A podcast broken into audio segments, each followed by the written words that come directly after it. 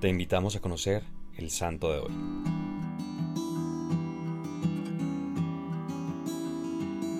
Hoy conoceremos la historia de Santa Teresa de Jesús, también conocida como Santa Teresa de Ávila, reformadora del Carmelo y doctora de la Iglesia. Teresa de Ahumada nació en Ávila, España, el 28 de marzo de 1515, en una familia numerosa, culta y muy piadosa. Desde niña gustaba particularmente de la lectura de las vidas de santos y deseando ser mártir para llegar más rápido al cielo, decidió huir con su hermano Rodrigo a tierras hostiles al cristianismo, pero fueron encontrados por un tío en medio del camino y regresados a Ávila. Decidieron entonces vivir como ermitaños dentro de su propia casa y tomando su habitación como celda, solía repetir frente a un cuadro de Jesús con las Señor, dame de beber para que no vuelva a tener sed. A los doce años quedó huérfana de madre, y según ella misma lo relata, afligida fuime a una imagen de Nuestra Señora, y supliqué la fuese mi madre. En su adolescencia se apasionó por las novelas de caballería, y centrada en su belleza física, se dejó llevar por la vanidad. Al ver que su vida cambiaba de rumbo, su padre la llevó a educarse con las religiosas agustinas de Santa María de las Gracias. Allí retomó la lectura de libros espirituales, y encontró de nuevo el gusto por el recogimiento y la oración. A los veinte años entró en el monasterio carmelita de la Encarnación y luego de tres años allí cayó gravemente enferma. Cinco años después falleció su padre y sus hermanos terminaron de emigrar a América. Estos sufrimientos físicos y afectivos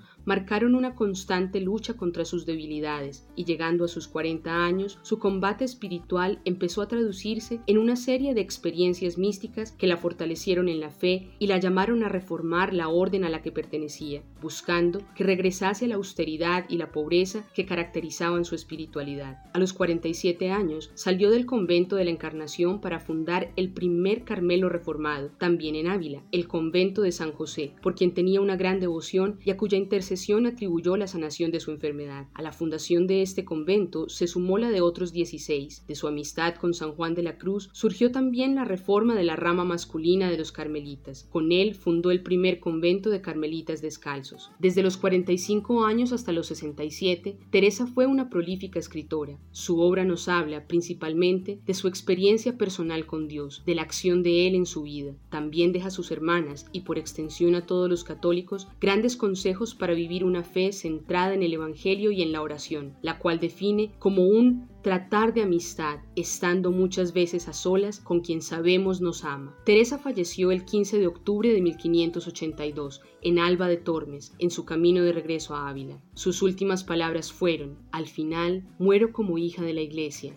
y ya es hora, esposo mío, de que nos veamos. Benedicto XVI resalta de Santa Teresa y su espiritualidad el desapego de los bienes o pobreza evangélica, y esto nos atañe a todos, el amor mutuo como elemento esencial de la vida comunitaria y social, la humildad como amor a la verdad, la determinación como fruto de la audacia cristiana, la esperanza teologal que describe como sed de agua viva, sin olvidar las virtudes humanas, afabilidad, veracidad, modestia, amabilidad, alegría, cultura. Destaca también nuestro Papa emérito que, para Teresa, de hecho, la vida cristiana es relación personal con Jesús, que culmina en la unión con Él por gracia, por amor y por imitación. De aquí la importancia que ella atribuye a la meditación de la pasión y a la Eucaristía como presencia de Cristo en la Iglesia, para la vida de cada creyente y como corazón de la liturgia. Reforma la orden carmelita con la intención de servir y defender mejor a la Santa Iglesia Católica Romana y está dispuesta a dar la vida por ella. Es importante tener en cuenta que este dar la vida por Cristo y por su Iglesia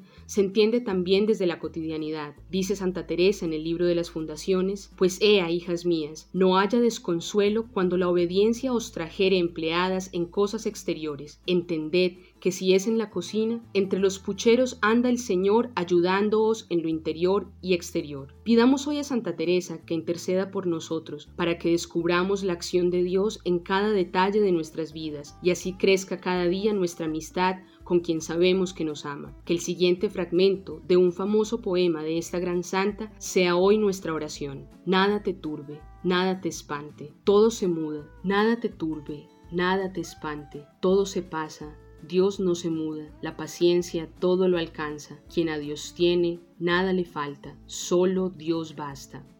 Cristo Rey nuestro, venga tu reino.